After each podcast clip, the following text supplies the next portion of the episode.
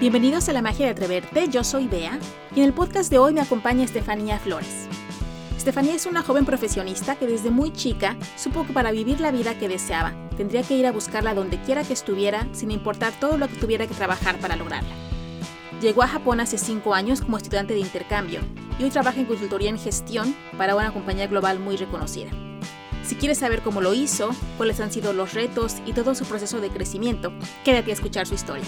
Estoy segura que la vas a disfrutar tanto como yo. Sin más preámbulos, los dejo con Estefanía y aquí comenzamos.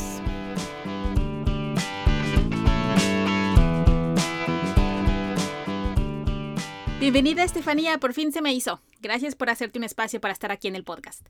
Muchas gracias, Bea. Eh, vi que estudiaste tú Relaciones Internacionales, que es una carrera que muchos tenemos antojo de estudiar cuando estamos en México, pero todo el mundo te dice, te vas a morir de hambre, si no tienes un pariente diplomático, eh, no hay trabajo para esa carrera. ¿A ti te pasó eso? ¿Te dijeron eso cuando tú decidiste estudiar relaciones? ¡Ah, qué interesante! No. la verdad, la forma en la que yo elegí mi carrera, ni siquiera sabía que existía. Este, en ese entonces yo tenía como un año de limbo, que no, no sabía más o menos ni qué carreras. Acaba de terminar, estuve estudiando artes escénicas Mm. Entonces, este, sí, e, empezó mucho movimiento político en California mm. y me entraba siempre la curiosidad por la política. Sin embargo, no, no quería realmente estudiar ciencias políticas. Paso un poco de tiempo, voy a Nueva York, este, en ese entonces tengo una pareja de allá, pierdo mi pasaporte, voy a la Embajada de México y dentro de que me están haciendo el trámite del pasaporte, veo a un hombre y a una mujer en un cuarto dando una explicación a 30 o 40 mexicanos en, la embajada, diciéndoles cuáles eran sus derechos como trabajadores, cómo podían, qué podían hacer en caso de tener abuso, cómo podían protegerse. Nunca había quedado tan impresionada con, unas, o sea, con unas personas que estaban ayudando a tantas y yo le, me acuerdo que volteé y le dije al que estaba haciendo el pasaporte, le dije, ¿qué estudiaste? Y me dijo, relaciones internacionales. Le dije, ¿todos estudian eso aquí? dije, ok. Y ya, fue como elegí mi carrera porque dije, yo quiero hacer lo que ellos están haciendo. Yo quiero tratar de, igual, en mi país a veces hacer cambio es difícil, ¿no? Todos sabemos que a veces por lástima en México es muy difícil por la corrupción, por la situación también de los estados, la seguridad, de no sabes si algo te puede pasar si decides tomar esa carrera. Y yo a veces digo, tengo, no es egoísmo, ¿no? Pero sí tengo miedo. Yo tenía miedo de tomar esa decisión dentro de mi país, pero yo dije, bueno, si puedo hacer algo como lo que están haciendo ellos, seguir apoyando y poder dar las herramientas a otros paisanos fuera de, quiero hacer lo mismo. Quiero poder yo entender qué son nuestros derechos. Y fue como elegí mi carrera. Mis papás son muy abiertos. Mis papás, mi mamá tiene un negocio en, en Vallarta, pero son muy, este, no, fue, no terminaron la universidad. Mi papá trabaja en, en, hotelería, pero son, son muy trabajadores. Lograron mucho dentro de sus carreras pero no tienen la, a lo mejor la, la formación académica, ¿no? Entonces, nunca, nunca me presionaron a, a, ay, no, ¿por qué vas a estudiar esto? No, nada más me dijeron, ah, ¿estás feliz? ¿Te la puedes pagar? Sí, ok, ahí estás. ¿Tú te pagaste tu carrera? Yo me pagué mi carrera. ¿Y en qué trabajabas entonces? Eh, ¿Cómo le hacías? Yo trabajaba en fotografía. Tuve la, la suerte de que Dentro de mi año de limbo, siempre en la preparatoria usaba mucho Photoshop. Mm. Siempre estaba mucho con el Photoshop. Una, de mis hermanas consigue un trabajo con una compañía que se llama Vallarta Adventures. Vallarta Adventures es una compañía muy grande en Vallarta de tours y así, ¿no? Entonces, dentro de mi hermana que consigue ese trabajo, ella me recomienda a mí pero mi pobre hermana no sabía que ah, necesitaban gente en hotelería. En hotelería te pagan un poco mejor. mi hermana estaba bien enojada, ¿por qué te tocó hotelería?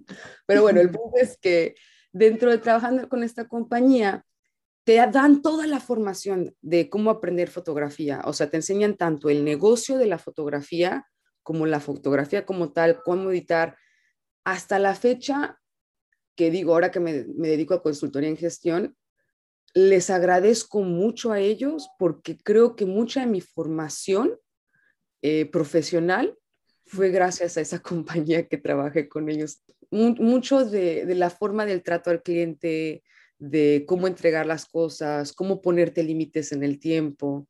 Pero bueno, gracias a eso aprendí fotografía. Cuando me mudo a Guadalajara, todavía traía la idea de las artes escénicas, pero estaba un poquito así como tambaleándole. Cuando me decido estudiar relaciones internacionales, logré conseguir beca, este, y aparte yo ya me estaba moviendo con la fotografía. Conocí a una fotógrafa en Guadalajara, mandé mi, re, o sea, mi CV a toda la gente que hacía fotografía en Guadalajara de, oye, aquí estoy.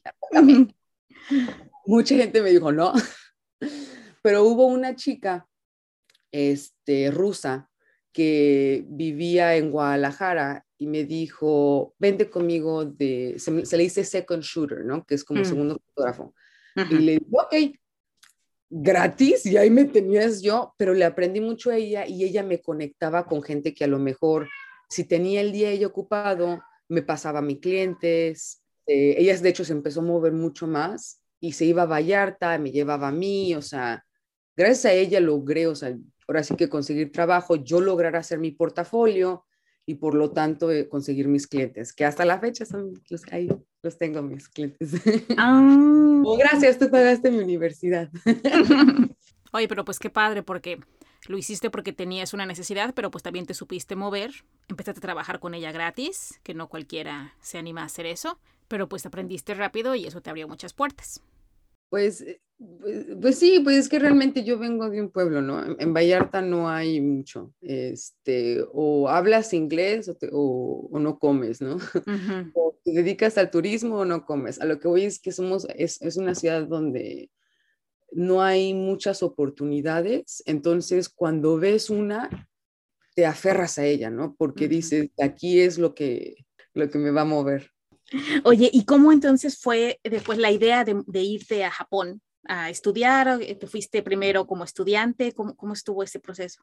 Fue muy chistoso porque te, yo ya tenía la idea, porque cuando fui en la, en la preparatoria, a mi mamá se le ocurrió, tenía un primo dando clases acá en Japón. este, mi mamá es muy viajera, mi mamá era muy de, ay, la escuela no es importante, vamos a viajar. Eh, en ese entonces la economía de mi familia era un poco mejor y fuimos a Japón cuando yo tenía 17 y me quedé con la idea de que, wow, o sea, ¿qué es esto, no? Eh, se me hace muy, muy diferente.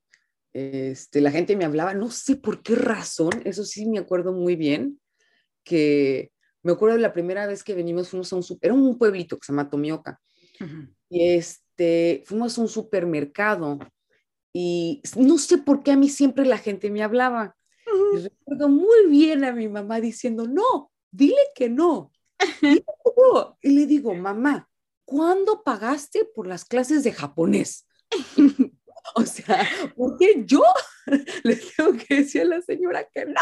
yo no aprendí japonés, pero siempre me pasaba con mi mamá y mi tía, porque viajamos las tres juntas, que cuando hablábamos con las personas, siempre me ponían como intermediario. Entonces, a mí me tenías, recuerdo todavía que estábamos en el onsen, es Tú, tú, sabes que es como las aguas este, termales. Y aguas termales, con vapor. Y me acuerdo que fuimos a las aguas termales y, este, y diles que somos de México. Y yo otra vez yo frustrada porque yo decía, pues, ¿cuándo me pagaron por las clases de japonés? Exacto, porque en los pueblos no se habla inglés casi, es japonés. Nada. Ajá. Bien. Entonces me tenías a mí dibujando el mapa de México en el vapor como un vidrio y las señoras, oh, ok, muy lindas, o sea, muy, muy lindas, pero e, e, e, esa iniciativa del pueblo como para conocerte y así dije, wow, qué bonito, ¿no? Yo quiero conocerlos a ellos. Entonces, cuando entró a la universidad, por la carrera de RI, en RI tienes que, a fuerzas de estudiar este, inglés, eh, tienes que tú comprobar, no puedes graduarte si no tienes el inglés. Entonces yo dije, bueno, yo ya tenía el inglés, yo dije, yo había elegido francés como mi tercer idioma e italiano, pero no contaba con que el francés y el italiano me iban a revolver toda la cabeza. Casi no pasé italiano. Entonces el próximo semestre, o cuatrimestre, porque son cuatrimestres en, en la autónoma, dije, no, tengo que elegir otro idioma, no puedo. Y tenía en japonés. Y yo dije, bueno, siempre quería aprender japonés. Ahora es cuando. Ahora es cuando. Y se me ocurre, dije, bueno, no, no esperaba la gran cosa del japonés, pero dije, ok, tomé el japonés. Y luego yo sí quería irme a intercambio. No sabía si me iba a venir a Japón, pero sí quería, quería irme de, intercambio, ¿no? Entonces eso sí me acuerdo que desde el primer cuatrimestre tenía el, director de la carrera de, eh, ¿cuándo puedo viajar? Y el, director también me dice, días es hasta sexto. yo, estás empezando, niña. estás empezando. Y yo, bueno, ok, pero no hay problema, voy preparándome. Y desde el primero ya estaba bien enfocada en irme.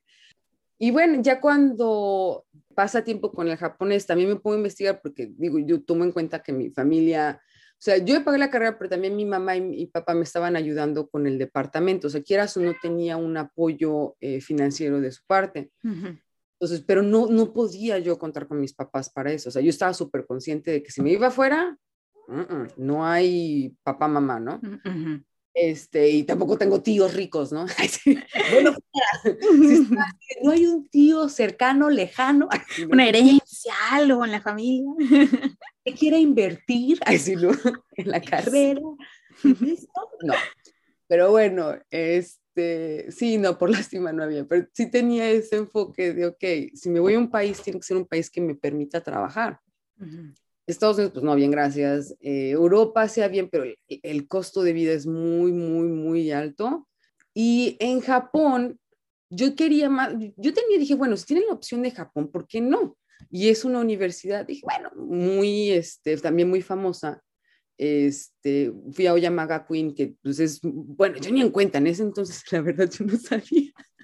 O sea, sí dije, ay, soy bonita, pero no sabía. la fama que tenía. Fueron las cosas poco a poco, ¿no? O sea, dentro de yo investigar, ok, aquí puedo trabajar, aquí tengo estas opciones, o sea, qué tanto apoyo me, dan como estudiante, porque eso estaba muy consciente, que no iba a tener el apoyo de mi familia, ¿no? Entonces dije, ok, ¿cómo voy a hacer esto posible?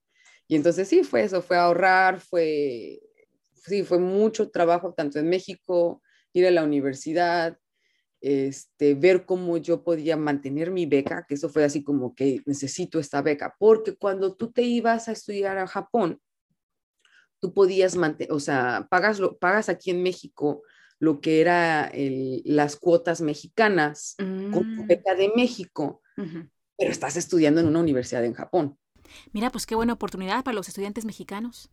Eh, sí, la autónoma, esas opciones hay. La autónoma tiene unas, me impresionó porque yo me puse a comparar con otras universidades, el TEC de Monterrey, el ITESO, las conexiones que tiene la autónoma, yo desconocía, pero cuando lo veo hoy en día, tienen conexión con Kyoto University. Esa es la número dos en el, aquí en Japón. La gente se mata por entrar a esa universidad. La Autónoma de Guadalajara. Mira, pues es es un muy buen tip para quienes estén en esto de escoger universidad o que tus hijos estén por escoger universidad. Es importante revisar ese tipo de cosas como qué tan bien conectado, qué opciones de intercambio tiene tu escuela. Bueno, entonces tú estudiabas, seguías haciendo tus sesiones, tu trabajo como fotógrafa y ahorrando dinero. ¿Y te fuiste a estudiar en, en qué semestre de la universidad? Fue en sexto. Y eso me da mucha risa también porque yo a veces decía, ¿cómo es que en mi clase tenía compañeros con mejores calificaciones, con mejores situaciones económicas, pero nadie investigó. Entonces, yo fui la única que me fui de intercambio de mi, toda mi carrera. ¿En serio? Sí, y eso a mí me daba tristeza porque yo decía, pues, ¿por qué no te fuiste tú? Tú puedes, o sea, no es, no es por ponerme a mí menos, ¿no? Pero yo decía, o sea, yo me acuerdo, tenía una compañera que era un genio yo decía, tú puedes, tú, casi, casi yo como porrista, ¿no? Porque, o sea, realísticamente, o sea, ellos podrían, pero no sé, nadie se animaba, eso sí, cuando yo me voy, sí como que a todos les prendió el, ¿cómo que se va?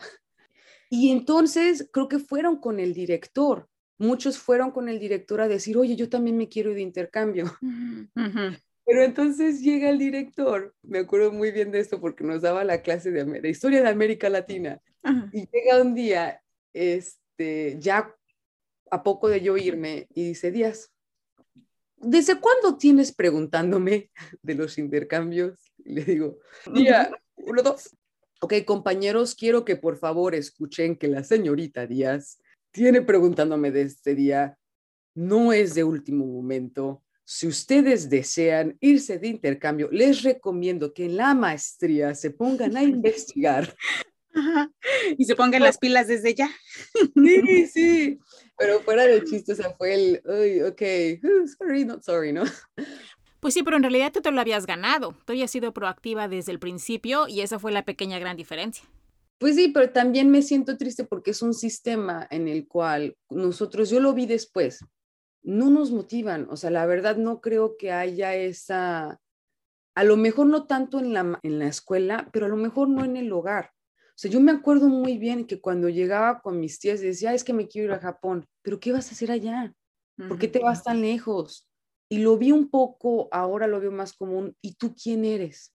¿Y tú quién eres para decir que tú te puedes ir? ¿Y tú quién eres para decir que puedes hacer tales acciones? Y eso es algo que tristemente lo veo mucho en casa, en ¿y tú quién eres? Y eso quieras o no, te cuestiona. A lo mejor tienes todo, tienes las calificaciones, tienes el, este, a lo mejor la, situación económica, padres que te apoyan, ¿no? Bla, bla, bla, pero no, quieras o no, está la incertidumbre y la duda de los padres a veces, y te crea esa duda también. O el, ¿qué vas a hacer allá? Hasta mi maestro de japonés me dijo, ¿en qué vas a trabajar? Porque mi japonés no estaba muy bien. Le dije, mira, profe, no hay bronca, puedo extender la mano. Meserear en todos lados. Sí, exacto, meserear, o sea, chichincles en todas partes son los bien aceptados, ¿no? Pero fue esa parte en el, tanta gente te duda que tienes que decir, no importa. Y, y, esto, eso es algo que también como inmigrante, y tú lo sabes, vea, te va a pasar de por vida, te van a dudar, porque nadie, nadie va a creer en ti como tú mismo. Y esto es algo que, yo creo que también es en parte, digo, creo que es, ay, no nada más yo nací y dije, oh, yo creo en mí misma. No, o sea, también sé que es, mi mamá era muy de viaje, de tú puedes, o sea, fue otra historia con ella. Mi mamá fue muy de, sí, o sea, fue... Empujarte. De te van a decir no, pero no importa. También eso fue un poco duro, porque a veces yo era un poco a veces muy aferrada en algo y es como, no, mamá, creo que a veces un no está bien. a veces cosas no se dan. sí, entonces también, no creas, le echo un poco de, culpa a eso, al, sistema, a, la situación del país, ¿no? De regresar y decir, es que sí podemos. Si no las creyéramos tantito, uff. Eso que dices es clave. Yo viviendo, bueno, y creciendo en el centro, en, Ciudad de México, y creciendo en los años ochentas en donde todavía no existía la globalización como la conocemos ahora. Pero de todas maneras sí teníamos cierta influencia de Estados Unidos. Entonces todo lo que veíamos en las películas, en los programas, en la tele, era de que Estados Unidos todo lo sabían hacer bien, que eran súper inteligentes, que eran súper buenos en todo, y nosotros no. Y entonces creces con esa idea. Y después cuando ya llevamos un tiempo afuera y te ves y dices, la verdad, tengo mejores ideas, las puedo ejecutar, somos iguales de capaces, es eso que dices, creérnosla creer en nosotros y ver que todos nos ponemos el pantalón en la mañana de la misma manera, somos igual de capaces, a veces inclusive somos hasta mucho más creativos y mucho más aventados porque al crecer en un lugar sin tantos recursos, tienes que arreglártelas. Y para nosotros es normal arreglárnoslas con lo que haya. Y quien crece con todos los recursos muchas veces se siente como que necesitas el aparatito especial para eso y si ya eso no lo tienes, entonces ya no se puede hacer. Y nosotros sabemos que todo lo puedes improvisar. Entonces eso nos da extra, extra ventaja. Y lo dices muy bien, yo creo que en Latinoamérica en general, no nada más en México, pero es el, como estamos al día al día, eh, resilientes, tratando de salir adelante, este, ver, vaya, me da risa porque a veces estaba leyendo que la, lo que entendemos como economía eh, media no es media, es realmente pobreza. Y ahí estamos. ¿Cómo no vamos a salir adelante? ¿Cómo no vamos a conectar con, el ser humano? ¿Cómo no vamos a decir esto no está bien o vamos a intentar conectar con, no nada más con la profesional, yo creo que de veras hasta la fecha digo, si conecto bien con el cliente, si conecto bien con mis compañeros, es porque no los veo como profesional, o sea, sigue la parte profesional, pero yo sé que, digamos un nombre, ¿no? Taca. el Taca, o sea, también tiene una familia, está queriendo salir adelante, está, este, quiere amor para sus hijos, quiere que sus hijos estén bien, o si no es, eh, no está casado o es una mujer soltera, ella también quiere lo mismo, lo mismo a lo mejor para ella misma, para su familia o para sus gatos. Yo tengo mis gatos, ¿no? A donde voy es, todos estamos aquí en lo mismo, pero sí estar en una situación difícil, como lo es a veces esa situación de impotencia de estar en nuestro país donde no puedes hacer cambios, donde hay tanta corrupción, eso te hace, como dices, resiliente, te hace buscar otras opciones, te hace tratar. Ahora, si nos las creyéramos un poquito de lo mucho que, eh, que, sabemos, de lo mucho que hemos aprendido, de lo mucho que nuestro país nos ha dado, nos comemos el mundo, o sea, de verdad. Oye, y volviendo a cuando llegaste a Japón, tú ya conocías como vacacionista, pero cuando llegaste a estudiar, ¿tuviste un shock cultural? ¿Cuál fue tu, tu entrada a la cultura japonesa? Uf, la verdad es que yo al llegar a Japón tuve que trabajar. o sea, literal, a los tres días de llegar tuve que conseguir un trabajo. Una amiga, no una amiga, mi prima, que, perdón, en paz descanse, ella muy linda, tenía este, un amigo aquí en, en, en Japón que me conecta con un restaurante y era un restaurante mexicano luego, luego a trabajar. Entonces, no, pues yo culturalmente, eso fue más bien una, un tsunami, o sea, porque no sabía yo, o sea, yo pensé que sabía japonés, tuve que estudiar en autónoma todos los cuatrimestres a las 7 de la mañana japonés mm. antes de entrar a, la, a, las clases. Entonces, yo juraba de que, ay, sí, más o menos se la llevo. No, no, no sabía ni padre.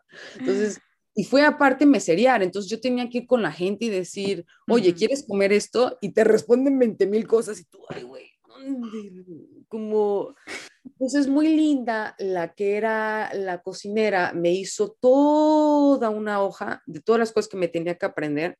Me regresaba a casa, para ese entonces yo no sabía muy bien el metro, entonces me iba en bicicleta, agarró y era una hora en bicicleta, pero yo veía esa hoja leía, lloraba, leía, lloraba, leía, lloraba, porque mm. era el, quiero, pero mi cabeza no me entraba. Y yo dije, y aparte tengo que ir a la escuela mañana. O sea, no, no, no. Dije, ¿qué hice? ¿Qué decisión hice? Y llorar, pero estoy feliz, sí.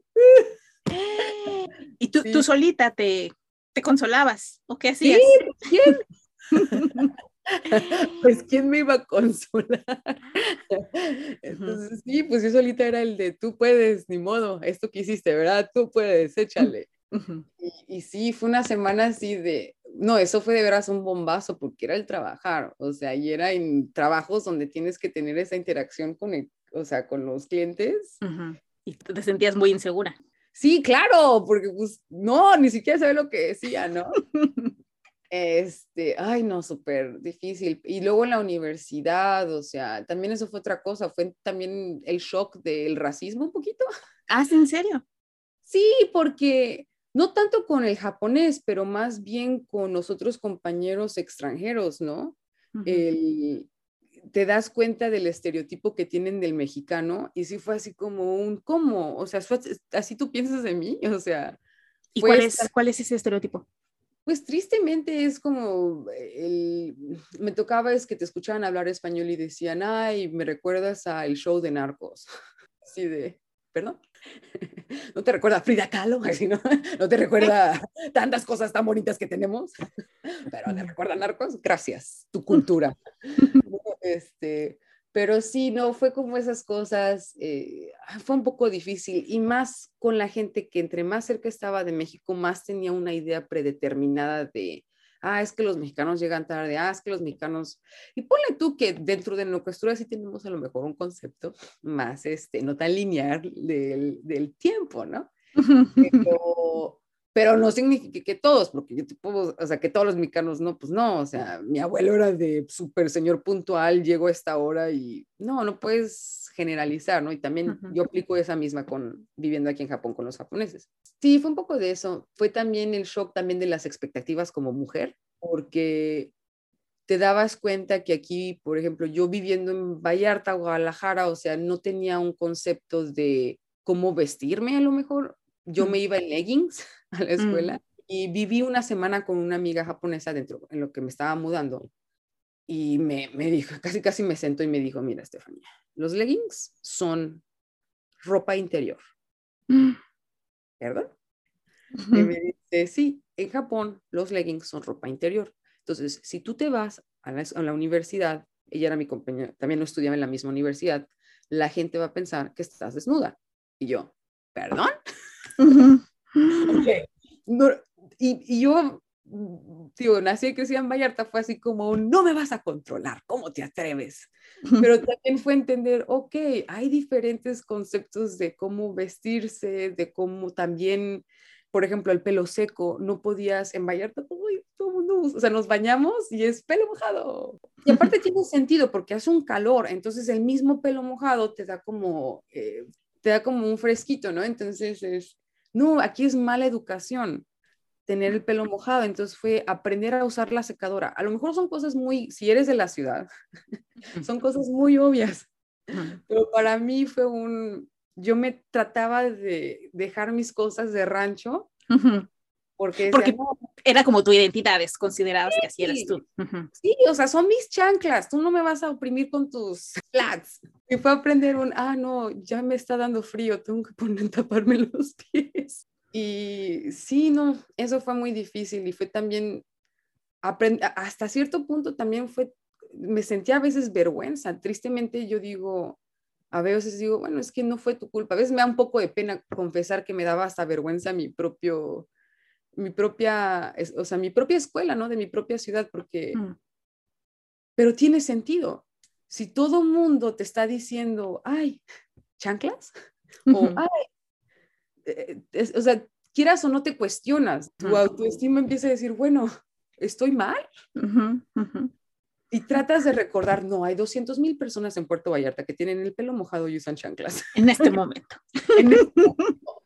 Estoy bien. Pero es eso, es, es no nada más, digo, la parte del idioma, es la parte también de, de, tu identidad y no nada más tu identidad como mexicano, tu identidad de, lo, o de tu localidad, ¿no? De donde, de tu, sí, o sea, de donde naciste, creciste, qué tan diferente es de otros mexicanos, porque hay otro mexicano de Puebla que sin querer ya nos, ya tenemos buena relación, pero fue el que más bullying me hizo, fíjate, el que más me decía, ay, ¿por qué eres así? Y lo entiendo, ahora ya lo entiendo, es, él se adaptó muy bien, él habla muy bien japonés, adaptó, hizo todo lo que tuvo que hacer. Entonces, si tú entras no representando esa parte que a lo mejor él se esforzó por tapar, tú representas todo lo que él tapó. Y para él era enfrentar ese no. Y a la hora, digo, yo, yo aprendí el, ok, hay cosas que sí, a lo mejor no puedo estar en leggings, pero mi, por ejemplo, mi voz, a veces mi voz es muy fuerte, mi risa es muy fuerte, ya no, o sea, ya no me da pena, ya es un, esta es mi voz, esta es mi risa, porque también aquí hay un cierto nivel, ¿no? En el que tienes que decir las cosas. Y también fue conocer a, tú conociste a Ceci, fue una mexicana en, en Japón que me ayudó demasiado. O sea, me a veces hasta lagrimita pensar, porque me acuerdo muy bien que yo le confesé que me invitaron, había un grupo aquí en, en Japón de Japan in Context, y es como un, es un, un, evento que un maestro elige a varios, ciertos estudiantes dentro de la, de la clase para ir y hablar sobre temas de Japón, política, economía y así. Pero estás hablando con diplomáticos, economistas, bla, bla, bla. Y me invitó en el primer mes. No tenía ni zapatos. O sea, de verdad, yo no tenía ni, ni, ni, o sea, no tenía zapatos, tenía chanclas. Y fui a ese evento en chanclas. Y me acuerdo que me daba un poco de pena, pero yo creo que le dije a un señor, le dije, ay, perdón, que no, perdón, vengo en chanclas. Y volteé abajo y me dice, ni lo había notado. Y bueno, perdón, yo tengo barriga. ¡Ay, qué lindo! y yo, oh, me cayó el 20 como, ¿sabes qué? Soy Solo a ti te importa. sí, pero eso me acuerdo muy bien que Ceci me ayudó mucho como a, a entender, está bien nuestra identidad, está bien, porque sí es muy duro y más si estás fuera, más si no tienes familia, más si no tienes un, un, un apoyo, un soporte, dices, empiezas a cuestionarte mucho tu identidad, tu autoestima, por más que hayan trabajado tus padres en él. exacto, hasta que no la pones a prueba, ¿no? Sí, empiezas a, todo, o sea, a cuestionarlo y, y, de verdad yo me acuerdo muy bien de Ceci que me decía, está bien tus chanclas. Ahora, mi última cena de estos eventos que fui, y esta creo que ya entendí, pero en ese tiempo no entendía, Ceci me, me dio una caja y me dice, es que me quedaron grandes los zapatos. Y yo así de, ah, ok, ¿los quieres? Y yo me los espero y yo, ay, me queda bien. Ay, mira. Ahora entiendo, qué casualidad. Me dice, no te preocupes, te los vendo. Ok. Eran unos zapatos que pues yo no sé de marcas, los zapatos Ferragamo, los zapatos, zapatos. Yo no sé de zapatos. Entonces yo para mí, ay, creo que estos son buenos. Obviamente un zapato de ese precio no lo compras con una talla incorrecta. Ahora lo sé. Los zapatos nunca me los cobró. Ahora lo sé. Los mm. zapatos fueron un regalo. Y fue yo creo que parte de, o sea, después yo le dije, oye, ya me cayó el 20 años después. Me los regalaste. Casualmente para esa cena. Exacto, exacto. Mm. Y para mí fue muy bonito y me dice, sí, porque me acuerdo de tu historia de las chanclas. Entonces, hasta la fecha me da un poquito de lagrimita porque digo, wow, o sea, fue súper, como llegué, llegué con chanclas y cerré con zapato Ferragamo. Ay, mira, pues qué importante y qué afortunada fuiste de haber encontrado personas buenas que te acompañaron y que te apoyaron en este camino. Esa Ceci es muy especial para las dos, de hecho por ella nos conocemos. Le mandamos muchos saludos a Ceci, seguro va a escuchar esto. Pero bueno, ese maestro algo vio en ti, me imagino que no invita a cualquier eh, alumno a ese tipo de juntas. Y tú, la pequeña niña de Vallarta, de la playa, lo que hacía ahí entre diplomáticos hablando de economía, o sea, no cualquiera. Y hasta la fecha voy con a las cenas y me da, me da mucha ternura porque él ha visto mi carrera. Él fue el que me dio mi carta de recomendación para mi trabajo de hoy en día y mi primer mm. trabajo también. Este, la verdad le estoy muy agradecida, pero también si le dije, profe, tiene 30 minutos, ¿cómo? Tiene 30 minutos. Mi maestro trabaja para la Unión Europea, solamente da clases los sábados. Y una mm. niña le dice, tienes tiempo para mí, obviamente. y le dije, ¿cómo puedo trabajar con Japón? Y me dice, ¿qué? Le digo, sí, ¿cómo puedo trabajar en Japón? Y ya me empieza a dar como consejos de qué universidad decir, bla, bla, bla, cómo trabajar, como yo, ok, como tomando nota. Pero si soy honesta, no le vi como mucho de, no sé si logres, pero muy bien, tú échale ganas. Y no lo culpo, porque la realidad es que mi japonés no era el nivel que debería, o sea, para conseguir trabajo acá. Yo decía, no, es que sí, va a funcionar. A veces quiero conectar con esa chava de 20, 20 cachos porque digo, es que no puede ser, o sea, ¿cómo eras tan... Tan aventada, pero ¿sabes qué? Tengo una, una mentora que siempre dice que gran parte de lo que nos frena a hacer cosas es que intentes hacerlo a la perfección, o que todas las condiciones tienen que estar puestas para que se dé. Dice, la verdad es que eso nunca va a pasar. Entonces, make it messy. Ella siempre dice eso, make it messy. Dice, es mucho mejor hacerlo como te salga y aventarte que esperarte a que pase porque nunca va a pasar. Entonces, ha, sido sin que, sin, que, sin que lo hayas querido, ha sido como la estrategia que has hecho. Y mírate hasta dónde te ha llevado, Estefanía.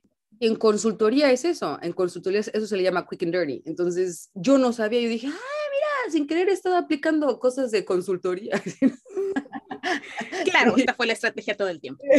Yo lo sabía, había una formación académica por ahí. No. Oye, eh, ¿cuáles han sido eh, los precios más, más altos que has tenido que pagar por, por estar allá y estar viviendo todas estas experiencias? Yo creo que el precio más grande que pagué fue estar lejos de mi familia y en el 2018 yo perdí a mi hermana. Mm, Entonces, mi hermana vivía en Australia.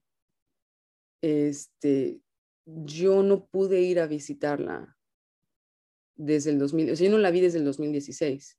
Dos años tenía sin verla. y cuando fallece estaba en coma, entonces logré verla, pero yo creo que fue el mayor pago en el decir tanto, la verdad, de los últimos mensajes que ella y yo nos enviamos fue el, ella tenía planeado venir a Japón. Hmm. Y me dijo, estoy emocionada. Ese fue el último mensaje. Entonces hmm. yo para mí fue como un, ¡ah! Ya no quiero, o sea, ya no puedo estar matándome por el trabajo, por, porque era muy también, o sea, tengo que hacer todo. Ahora estoy en este trabajo, tengo que echarle todas las ganas.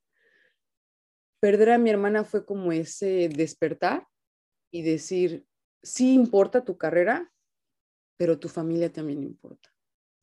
Y no nada más tu familia, pero el, porque la familia no es solamente la de sangre. La familia es la gente con la que elegimos de tener esa intimidad, esa conexión. Y yo cuando voy a Australia a la despedida de mi hermana, no organizamos nada.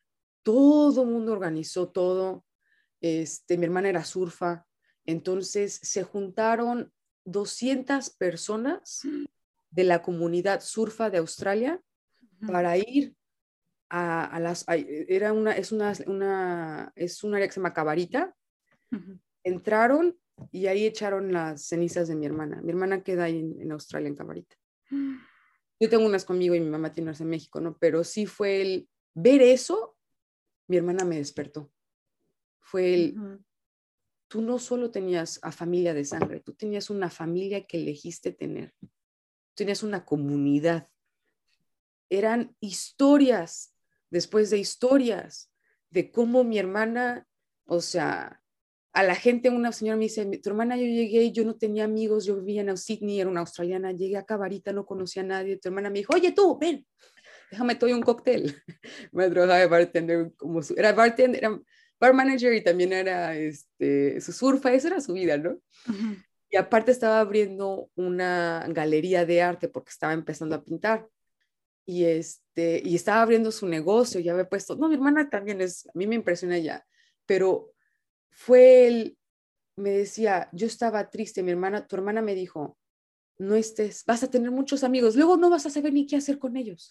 Y tenía razón, tuve muchos amigos, ya no sé qué hacer con ellos. Pero fue el escuchar a mi hermana en tantos contextos, en tanta que yo dije, lo que más me llevé de ella fue el, tengo que hacer mi comunidad. Tengo que hacer mi comunidad, no tengo esto, porque estoy tan enfocada en el trabajo que no tengo mi comunidad. Y cuando, antes de que y, sin querer, yo ya empezaba desde, desde el 2018 a cuestionar mis amistades, no mala onda, pero el decir, ¿qué me está brindando esto? ¿Cómo estoy creciendo con esta amistad? ¿Qué es? ¿No? ¿Dónde realmente tengo que invertir mi tiempo? ¿Dónde realmente eh, estoy conectando con la gente? Me estoy yendo mucho de pachanga, digamos, en mis tiempos, ¿dónde realmente estoy conectando? Y fue, eso fue desde el 2018, entonces llega 2020 y para mí fue, no papa, pero fue como un ansiedades, no hay problema, ya tengo prevista.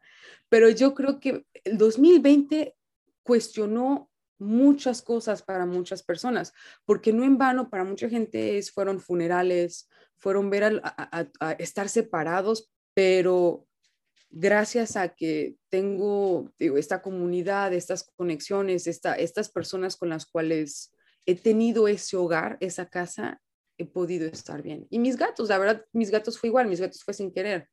Tenía plan de nada más hacerlos como foster home, o sea, de por un... Mientras, un ratito. Sí, como el centro de acopio estaba hasta el al gorro, porque mucha gente ya estaba regresando a trabajar, entonces estaban regresando a los gatos. Me mandan una historia de, yo hacía esto en Guadalajara, rescatar gatos y perros, entonces yo dije, bueno, lo haga en, en Japón, pues va. Oye, Estefanía, ¿y qué es lo que tú le dirías a alguien que tiene la idea de irse a Japón? ¿Cuál es la habilidad más importante que tendría que desarrollar para sobrevivir exitosamente allá como inmigrante? Eh, decir una creo que sería muy difícil, porque sí, es, es yo creo que tanto, porque muchas de estas hasta se contradicen, ¿no? Porque yo diría, la, la número uno yo creo que sea cree en ti mismo, porque aunque suene muy absurdo, Y yo creo que no es Japón, yo creo que es el mundo, yo creo que es hasta en la universidad, en todo es, créetela, vales la pena. Tú puedes, o sea, de verdad es eso, créetela, tú vales la pena y, y de veras decir, yo, me, yo veo eso, que a lo mejor es que no ves lo que yo veo. Los demás, ¿no? Pero también esa parte, la segunda yo creo que es de, reflexionar también donde sí, uno, porque también cree en sí mismo mucho, algo que yo tuve que aprender fue también a reflexionar en, creo que la regué aquí, en dónde me equivoqué, en dónde puedo solucionar, o sea, dónde puedo aceptar que la regué. Por eso digo que estas dos a, lo mejor se contradicen un poco. Este... Bueno, la segunda más bien es como tener la capacidad de autoobservación. Sí, de autoobservación. Yo creo que es la de reflexionar dentro de uno mismo y decir dónde, pero es esa parte de, de, también conocerte como individual, de saber quién eres tú, porque antes de ir a cualquier país, es importante conocerse uno mismo, pero también lo que va a pasar es que cuando vas a, a, otros países vas a aprender cosas de ti que no sabías, que no te ves, que la gente te va a decir, y a lo mejor eso te puede cuestionar tu identidad o ahora como a mí me pasa en día es voy formando una identidad de muchos años de vivir fuera. Y la tercera es aprender la cultura y el idioma. Yo creo que independientemente de donde vayas, es muy importante. Este, pero aprende la cultura y el idioma, pero readáptalo a tus expectativas, porque me pasa a veces con muchas, a lo mejor no, no, no gente que trabaja y que tienen que usar el japonés, pero mamás, mamás que tienen hijos, que vienen con sus esposos, que los mandan, y nada más escucho mucha este, culpabilidad, mucho el, ay, es que yo debería, yo debería. ¿Y qué pasa? Ese debería, ese, esa culpabilidad no te da espacio para crecer. ¿Por qué? Porque estás todo el tiempo haciéndote sentir mal. Y si, si, si la sociedad te hace sentir mal porque no estás hablando japonés y ahora tú también te estás pateando porque no estás hablando japonés, oye, date chance. Uno va a terminar todo amolado ahí en el piso, ¿no? O sea, es, es el, y siempre les digo a las mamás, digo, porque a veces comparan conmigo, me ha pasado mucho que me dicen, es que ella habla muy bien, pero yo llegué hablando cero, tuve que tomar muchas clases, pero si quieres aprender japonés, hazlo, pero no, te, no esperes que hables el japonés de un estudiante que está hablando ocho horas diarias o de un trabajador que está 12 horas diarias reafirma tus expectativas y di, sí puedo, dentro de mí. O sea, es bueno comparar también, pero eso, reafirmarte y decir, ok, no voy a hablar, o sea, también, por ejemplo, yo a veces me pasaba que comparaba con mis compañeros que son de China. Bueno, digo, ellos tienen kanjis, ellos ah, tienen una, una, noción de lo que es el japonés dentro de cierta forma. ¿Cómo yo espero lo mismo que ellos? O sea, no. Reafirma tus expectativas. Y no estoy diciendo confórmate y ay, no, no voy a hacer nada. No, no, sí trabaja, pero no, no te pegues porque la sociedad te va a pegar. exacto. Ayúdate tú tantito. Sí, ayúdate tantito, sé tu porrista y reafirma tus expectativas, échale ganas, pero ese es mi mayor consejo, independientemente de, de carrera, de, de ahora sí que, de también mudarte a un nuevo país. Oye, Estefanía, y ya para cerrar, ahora que ya tienes cinco años trabajando formalmente en tu carrera en Japón, ¿qué tanto te ha cambiado esta experiencia? ¿Qué es eh, lo que más le agradeces a Japón de todos estos años que te ha acogido? Mucho. Yo creo que lo que más le agradezco es el hecho de que como estoy tan fuera de tantas expectativas y nociones de lo que es el mexicano, logré conocerme mejor yo como Estefanía porque cuando te comentaba la parte antes del racismo, era no, no era tanto con los japoneses, me pasaba mucho a veces con el extranjero que estaba ya aquí, porque ya tenían un concepto o una caja de lo que tú eras. Este, entonces, quieras o no, estar fuera de esa caja fue conocerme a mí misma, fue darme más oportunidades, entonces, salir de esa caja y decir, no, yo, o sea, soy mexicana y aparte hago esto y esto y esto y no me hace menos mexicana porque eso también aquí pasa mucho, ¿no? De que si estás fuera de tanto tiempo o eh, del país, este, no haces ya, a lo mejor ya no uso mis, o sea, uso mis chakras cuando voy a la playa, pero a lo mejor ya no las uso a diario, ¿no? Pero no me hace menos mexicana, no me hace menos vallartense. Soy igual de vallartense mexicana que lo que era hace unos años. Lo que ahora sí veo es eso, es como esa parte de lograr conocerme a mí, a mí misma, reflexionar cómo quiero crecer, cómo, qué es mis expectativas de, de, mí misma sin tanta influencia de la sociedad y sin tanta influencia de las carreras, porque también pasa mucho, ¿no? Y más en, consultoría, que es muy competitivo, que es muy, gente se mata por entrar a esos lugares. Yo la verdad entré como chicle y pega, o sea. Entonces fue así como también el, el decir, mm, reafirmar todo eso que ya sé quién soy hasta cierto punto, pero esa, ese, ese saber quién soy va a evolucionar. Y, eso es muy bonito porque eso aprendí aquí. El quien soy yo ahorita no va a ser en un año y no significa que soy menos yo. Exacto. yo.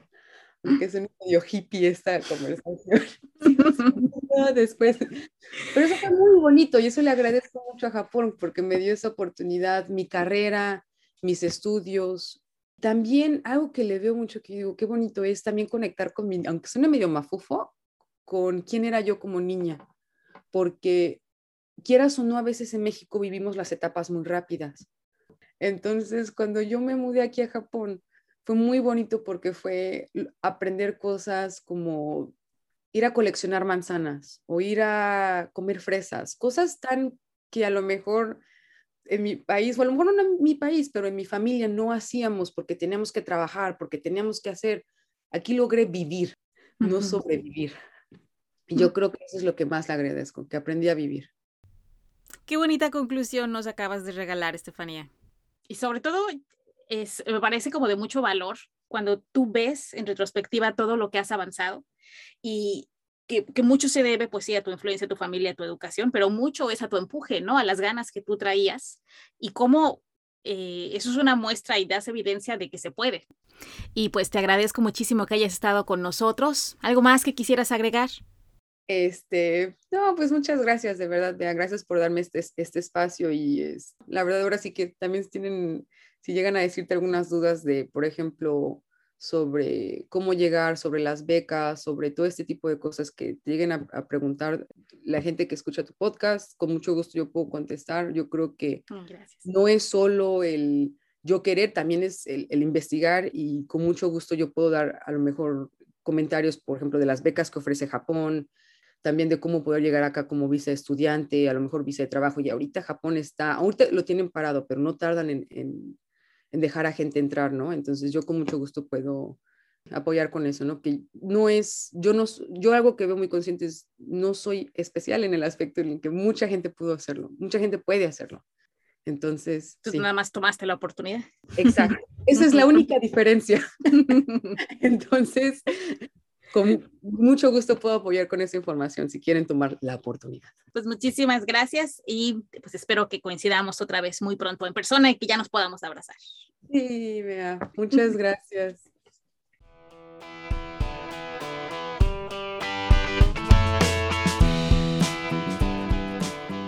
Ella fue Estefanía Flores, una mexicana muy japonesa que ha sabido hacerse de un lugar al otro lado del mundo y estas son las reflexiones con las que yo me quedo después de platicar con ella. Uno, para que pasen las cosas que deseas, tú tienes que moverte y proponerle a la vida. Las oportunidades están ahí, pero solo son para quienes las buscan y trabajan por ellas. Dos, no dejes que el síndrome del impostor te gane. Confía en tu propio valor a pesar de que todo el mundo te diga lo contrario. Nadie va a creer en ti como tú mismo, así es que te conviene caerte bien y convertirte en tu mejor porrista. 3. Tu carrera es importante, pero no todo es trabajo. Ocúpate de formar una comunidad donde quiera que estés, porque ellos serán tu soporte y quienes le den significado a tu vida. Y finalmente, existe una gran diferencia entre vivir y sobrevivir. Reflexiona en qué estadio te encuentras tú y procura crearte esos espacios donde disfrutes de actividades que enriquezcan tu vida y la hagan mucho más disfrutable porque te los mereces. Muchas gracias por quedarte hasta el final. Yo sé que tu tiempo es muy valioso, así es que significa muchísimo para mí. Estoy preparando muchos otros episodios interesantes, así es que por favor asegúrate de seguirnos en Spotify o suscribirte si es que escuchas esto en Apple Podcast. Y si te gustó me ayudarías mucho calificando y dejando un comentario en la plataforma en la que sea que lo escuches. Si conoces a alguien que sabes que disfrutaría de este episodio, tómate un momentito para mandarle la liga y recuerda que puedes unirte a nuestro grupo de Facebook La Magia de Atreverte para seguir acompañándonos en este camino. Muchísimas gracias por todo y nos vemos la siguiente semana.